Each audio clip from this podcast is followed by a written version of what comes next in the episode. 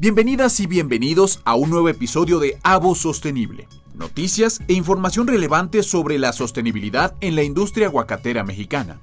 Este podcast es realizado por la Gerencia de Desarrollo Sostenible de la Asociación de Productores y Empacadores Exportadores de Aguacate de México para el Mundo. Comenzamos. Bienvenidos a un episodio más de Avo Sostenible. Soy Alejandro García Moreno. Una vez más contamos con la presencia del ingeniero Juan Rafael Elvira Quesada, asesor ambiental y colaborador cercano de la APAM. Ingeniero, bienvenido.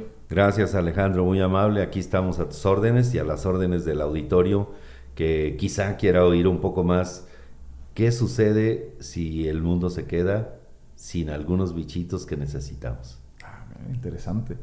Y aquí vamos a, provocar a, quien nos está escuchando un poquito para que se ponga a reflexionar. Eh, y tal vez no le había pasado por la cabeza eh, la importancia que tiene el cultivo o la producción de, abejas con la agricultura. Claro. Ayúdanos a entender, ¿qué papel juegan estos bichos, estos, estos insectos para, la salud de, los, de la agricultura en general? Se habla, y lo dijo Albert Einstein, que un mundo sin abejas eh, puede desaparecer, porque el 70% de las polinizaciones o, de la producción de fruta y de granos y de eh, productos alimenticios en general dependen de las abejas esos insectos que son gratuitos, son trabajadores, son amables, son responsables y que nos dejan muchísimos beneficios. Pero entonces lo que queremos eh, revisar un poquito en este programa es qué pasa si una huerta de aguacate tiene abejas y qué pasa si no tiene. O sea, ¿salimos ganando o salimos perdiendo? ¿Y, cómo le vamos a hacer? Entonces ya podríamos estar hablando en el futuro de eh, aguacateros apicultores. Sí, sí. ¿Y saben cuál es el sueño eh, que, percibimos y que perciben muchos eh, aguacateros? Es que cada eh, fruto de aguacate, cada bola, como le dicen allá en la región que se exporte, tenga un sellito que diga, este aguacate es polinizado por abejas y nosotros cuidamos las abejas. Entonces es una señal impresionantemente positiva porque no hay que pensar que las abejas van a existir todo el mundo, están desapareciendo del planeta, lo digo con, con, toda la seriedad, ¿no? Y muchos, muchos son los factores, entre ellos eh, el uso de algunos eh, agroquímicos y algunos eh, pesticidas, ¿no?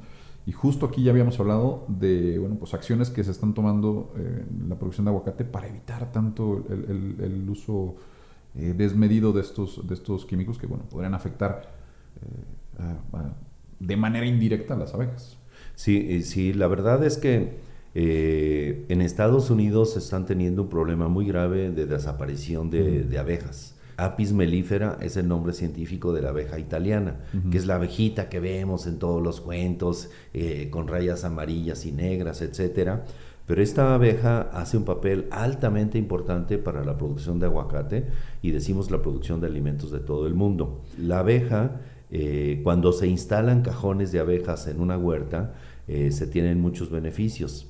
¿Por qué? Porque aumentan la producción, las toneladas, porque ellas se están encargando de polinizar cada flor de aguacate.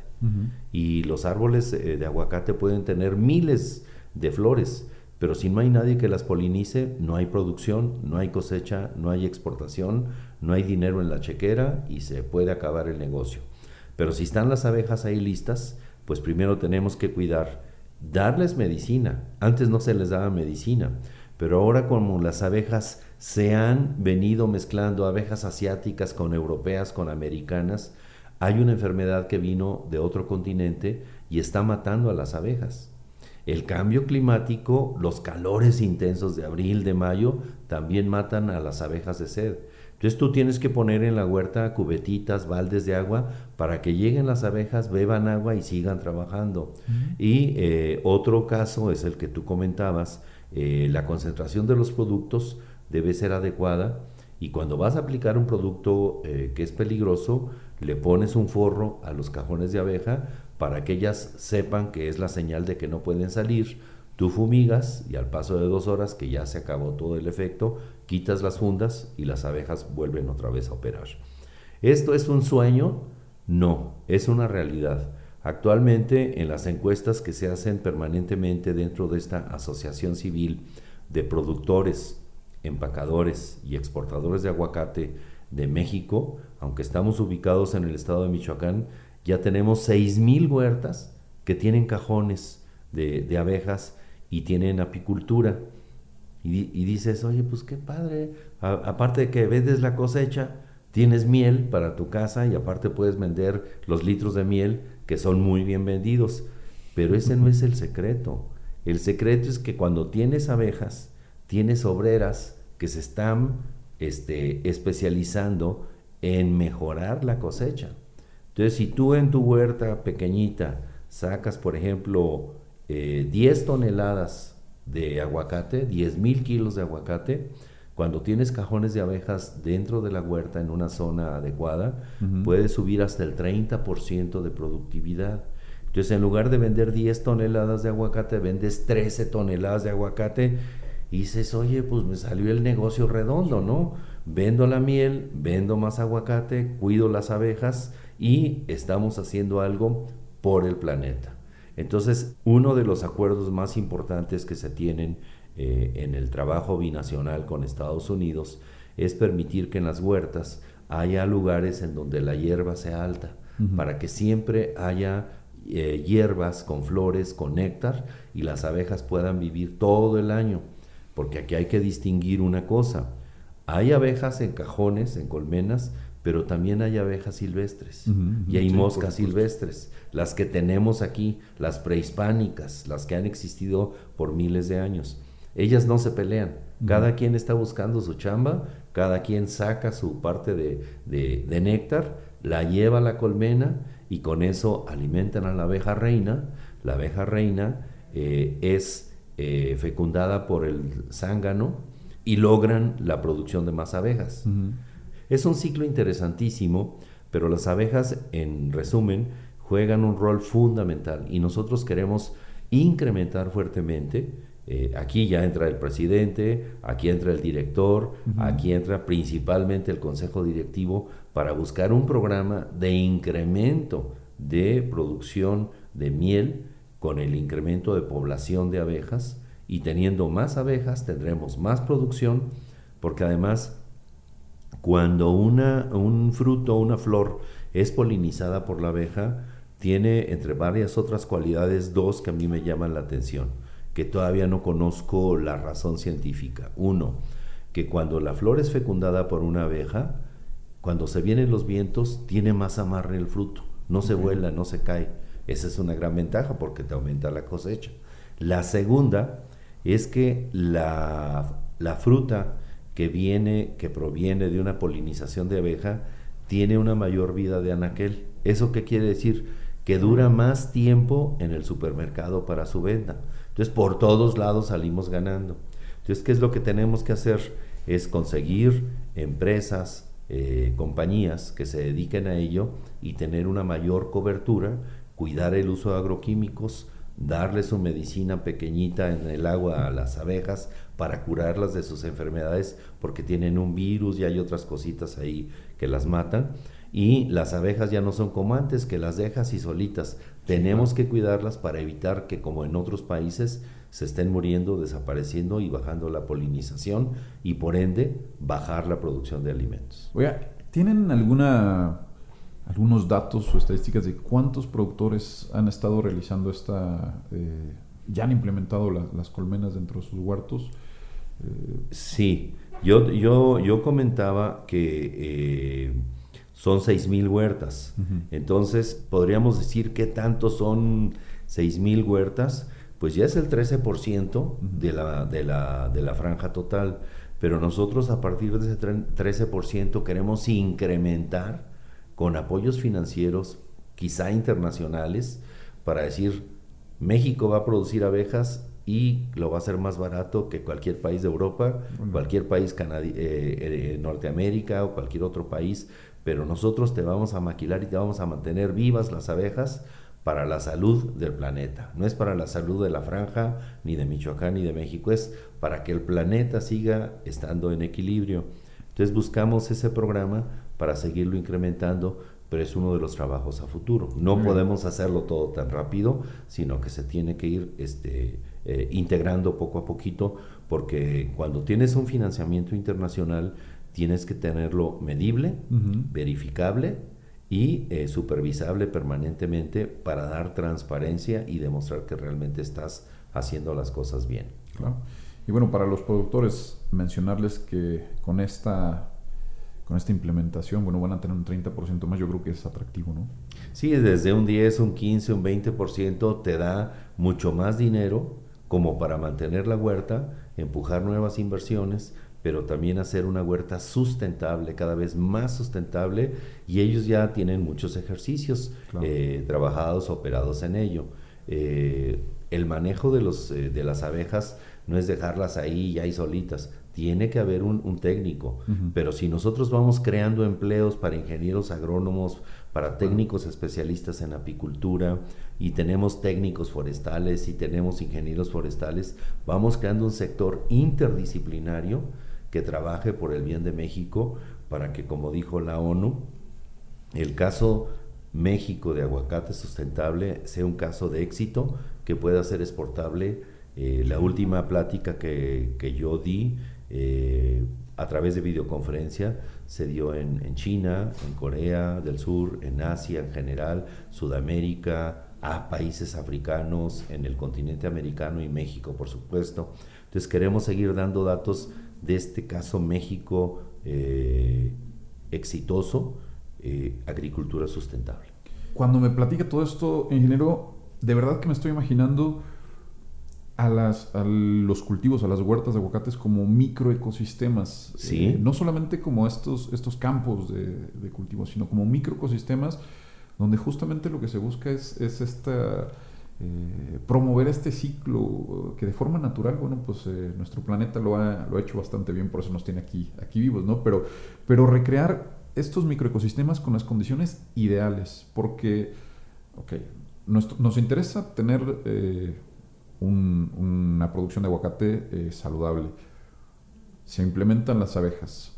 No solamente es el cuidado de las abejas y ya el beneficio que trae para la polinización de los árboles, pero viene esta cuestión de eh, las abejas no solamente van a polinizar aguacates, este, ellas están, no tienen límite, no tienen una barrera, ¿no? Van a traer otro tipo de, flores, de plantas, van a traer otro tipo de, de, animales, ¿no? O sea, la cadena alimenticia, eh, está nutrida. Se enriquece. Por donde se vea.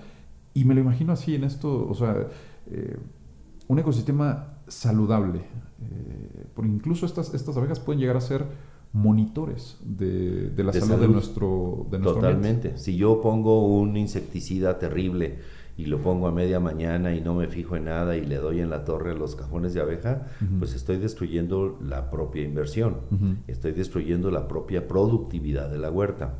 Entonces aquí, por ejemplo, eh, me gustaría mucho mencionar que el presidente de la PEAM, de esta asociación civil, eh, que es el señor José Luis Gallardo, eh, está invitando a otros estados de la República a que se integren a la PEAM para que no solamente sea Michoacán. Si Puebla tiene ciertas condiciones, adelante. Jalisco las tiene, adelante. Colima, Nayarit, Edomex, Estado de México, pues, eh, y algunos otros estados, porque pudieran ser Chiapas, Guerrero, cuidando el medio ambiente, queremos que México sea para todos, no sea México para Michoacán, pero que todos pasemos el mismo rasero, cuidemos el mismo medio ambiente para que seamos competitivos y que para que lo que se ha logrado hacer bien en Michoacán se pueda hacer bien en otros estados. Entonces, reitero que la invitación del presidente de la Asociación Civil, José Luis Gallardo, invita a los estados a que empecemos a, cuidar el medio ambiente de la misma manera y llenando los requisitos, ya todos los estados podamos jalar y nos integremos todos como México. Muy bien. Oye, en, esta, en esta implementación de, obviamente, una, técnica, en este caso la, crianza de, colmenas o de abejas en, los cultivos de aguacate, se generan datos, datos importantes que sirven justo para poder replicarlos, como lo mencionaba ahorita, eh, no solamente en Michoacán, sino en Puebla, en Sinaloa, en Oaxaca, en el Estado de México, donde sea, y tal vez con otro tipo de, de cultivos. Pueden ser muchos beneficios. Toda esta información eh, se está trabajando, se trabaja en Casa APAM, invitando a hacer investigación, a conocer eh, a detalle, ¿no? Una radiografía de lo que está sucediendo con nuestro aguacate.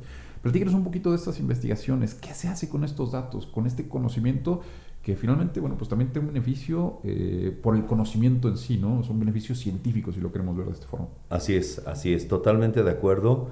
El trabajo que yo hago es eh, fundamentar cada una de las cosas. Oye, los aguacateros acabaron todo el estado de Michoacán, no es cierto.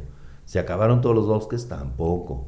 Eh, se acabaron todo el agua y hay temblores. No es cierto, es una noticia falsa, lo que le dicen en Estados, bueno, en inglés, fake news, noticia falsa. Entonces, lo que nosotros hacemos con todas estas publicaciones es sacar los datos más importantes y darlos a conocer para que se conozca la verdad de las cosas y posicionar al aguacate que no es un peligro para el mundo, ni para Michoacán, ni para México, sino es debe de ser un orgullo y debemos de seguirnos esforzando. Qué fácil es tirar bosque, poner una huerta, descuidarla y adelante. No, se tiene que hacer una cultura empresarial. Detrás de todo esto que estamos hablando, la cultura empresarial de los productores y empacadores es el punto clave que van a cursos de capacitación, que asisten a videoconferencias, que toman notas, que van a, este, a capacitarse en campo y en, eh, aulas para seguir integrando esto. Ahorita si gustas, si hay otro eh, lapso, te puedo decir 10 medidas que tienen una huerta para poder exportar. Y vas a decir, ¿a poco todo eso lo hacen? Todo eso lo hacen para poder asegurar que el mercado americano, el mercado mundial, esté satisfecho con el aguacate de Michoacán, eh, el avocados from Mexico, aguacates desde de México. Pues platíquenos, ¿cuáles son? ¿Cuáles ¿De una vez? Sí, de una vez, pues, para conocerlas. De una vez dirían, pues miren, son 10 medidas que ustedes van a decir, ¿a poco todo eso se hace así? Primero, está prohibida la cacería dentro de una huerta de aguacate. Tú no puedes cazar ni aves, ni palomas, ni zorras, ni coyotes, ni zorrillos, ni nada. Está prohibido toda la cacería porque eh, no se permite que pueda haber un impacto en un fruto por una bala. Eso sería una cosa terrible. Está prohibida la ganadería. No entran vacas, no entran borregos, no entran chivos, no entran caballos. No se permite eh, el movimiento libre de perros, por ejemplo. ¿Por qué? Porque hay que cuidar que las, las excretas, los residuos, no contaminen con el viento a ningún fruto. Eh, los, los, cosechadores tienen que lavarse las manos antes de empezar, desinfectar sus instrumentos de corte. Cada rancho debe tener un cargadero de pipas, un lugar donde se cargue el agua para los agroquímicos. Cada rancho debe tener lavabos debe tener un eh, water y debe tener una fosa séptica para no estar contaminando los mantos freáticos. Eh, cada rancho debe tener una estufa y un área de comedor. Debe tener trampas para roedores. Se prohíbe la cacería o, la matanza de tuzas. Entonces, todos estos elementos los vas juntando y dices, oye, es un chorro de requisitos si los quieres. Si no, vende tu aguacate donde tú quieras. Pero si quieres ser exportador, tienes que cumplir con esto. Y todos van a decir, ay, pues, me la brinco y ya. No, entran los inspectores del Departamento de Agricultura de Estados Unidos, entran al rancho, no te avisan a qué hora ni qué día, verifican la hierba, la estufa, el, el baño, el water, el lavabo, todo que esté perfectamente ordenado. Y si cumples con todos esos 20, 30 requisitos, ahorita mencioné 8, 9 así al azar, pero si cumples con todos los requisitos, entonces te ponen la palomita y entras a un sistema computarizado en donde tu cosecha ya está lista, disponible. Pero antes de eso, te lleva, eh, abren aguacates para verificar que no tengan plaga y al laboratorio para verificar que no tengan agroquímicos. Y entonces estás listo para cosechar y decir, soy capaz de venderle al mejor país del mundo con mi capacidad, cultura empresarial, y hablo de giratarios, comuneros, gente de campo verdaderamente. Y bueno, eso se vuelve en una disciplina. Totalmente. Es una disciplina que eh, pues trae estos beneficios, ¿no? Porque tal vez en algunas ocasiones a lo mejor podría ser eh, como, como lo mencionaba, ¿no? Bueno, me brinco esto, ¿no? O sea, oye, ¿qué importa que Compadre, dejes allá Firulais que Ay, pase aquí, hombre, no, aquí, compa, ahí échale. No, Es una aquí disciplina ya entra el Departamento de Agricultura de Estados Unidos para verificar que todo lo hagas bien y si no, no. Y si haces algo indebido, te pueden cerrar la huerta un mes, un año, un, un ciclo, y esa es una pérdida terrible. Tú te imaginas a un ejidatario con un celular donde le notifican en un WhatsApp que ya tiene la posibilidad de poder exportar y que tiene este, tal cantidad, o sea, es una tecnología muy avanzada la que se ha desarrollado en la asociación civil y todos con celular están operando para estar informados de incendios forestales, de esto, del otro, aquello y trabajar en conjunto. Pues ingeniero, una vez más, esta charla bastante rica, interesante. Y bueno, empezamos hablando de la importancia de las abejas, de crear abejas para los huertos. Y mire, terminamos hablando de tecnologías que se implementan y estos 10 estas 10 medidas que eh, son bien, bien interesantes, ¿no? Yo- yo- al menos yo no las sabía, yo no sabía esto, eh, que eran tan estrictos para prohibir, por ejemplo, la ganadería al lado de una, eh, de una huerta de aguacate. Datos bien, bien interesantes. Ingeniero Juan Rafael Elvira Quesada, asesor ambiental. Gusto una vez más haber platicado con usted. A tus órdenes. Gracias Alejandro. Esperamos no haber aburrido a, los, eh, a nuestros oyentes, pero son datos interesantes de lo que México hace. Por supuesto. Pues yo los invito a que sigan a este podcast, Avo Sostenible, con todo lo relacionado a la industria de la producción, eh, obviamente la exportación y el empaque de los, de los aguacates mexicanos. Y bueno, que son eh, pues, prácticamente reconocidos en todo el mundo. Así es, así es, ya son 35, 40 municipios los que producen y exportan a todo el mundo. Muchísimas gracias, ingeniero. Yo los espero el siguiente capítulo. Ha sintonizado un nuevo episodio de Avo Sostenible. Recuerda suscribirte a este podcast en la plataforma que más te guste.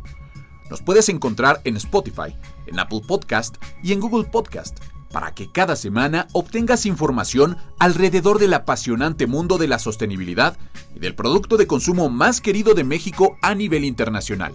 Por supuesto, nuestro delicioso aguacate. Te esperamos en la próxima emisión. Hasta luego.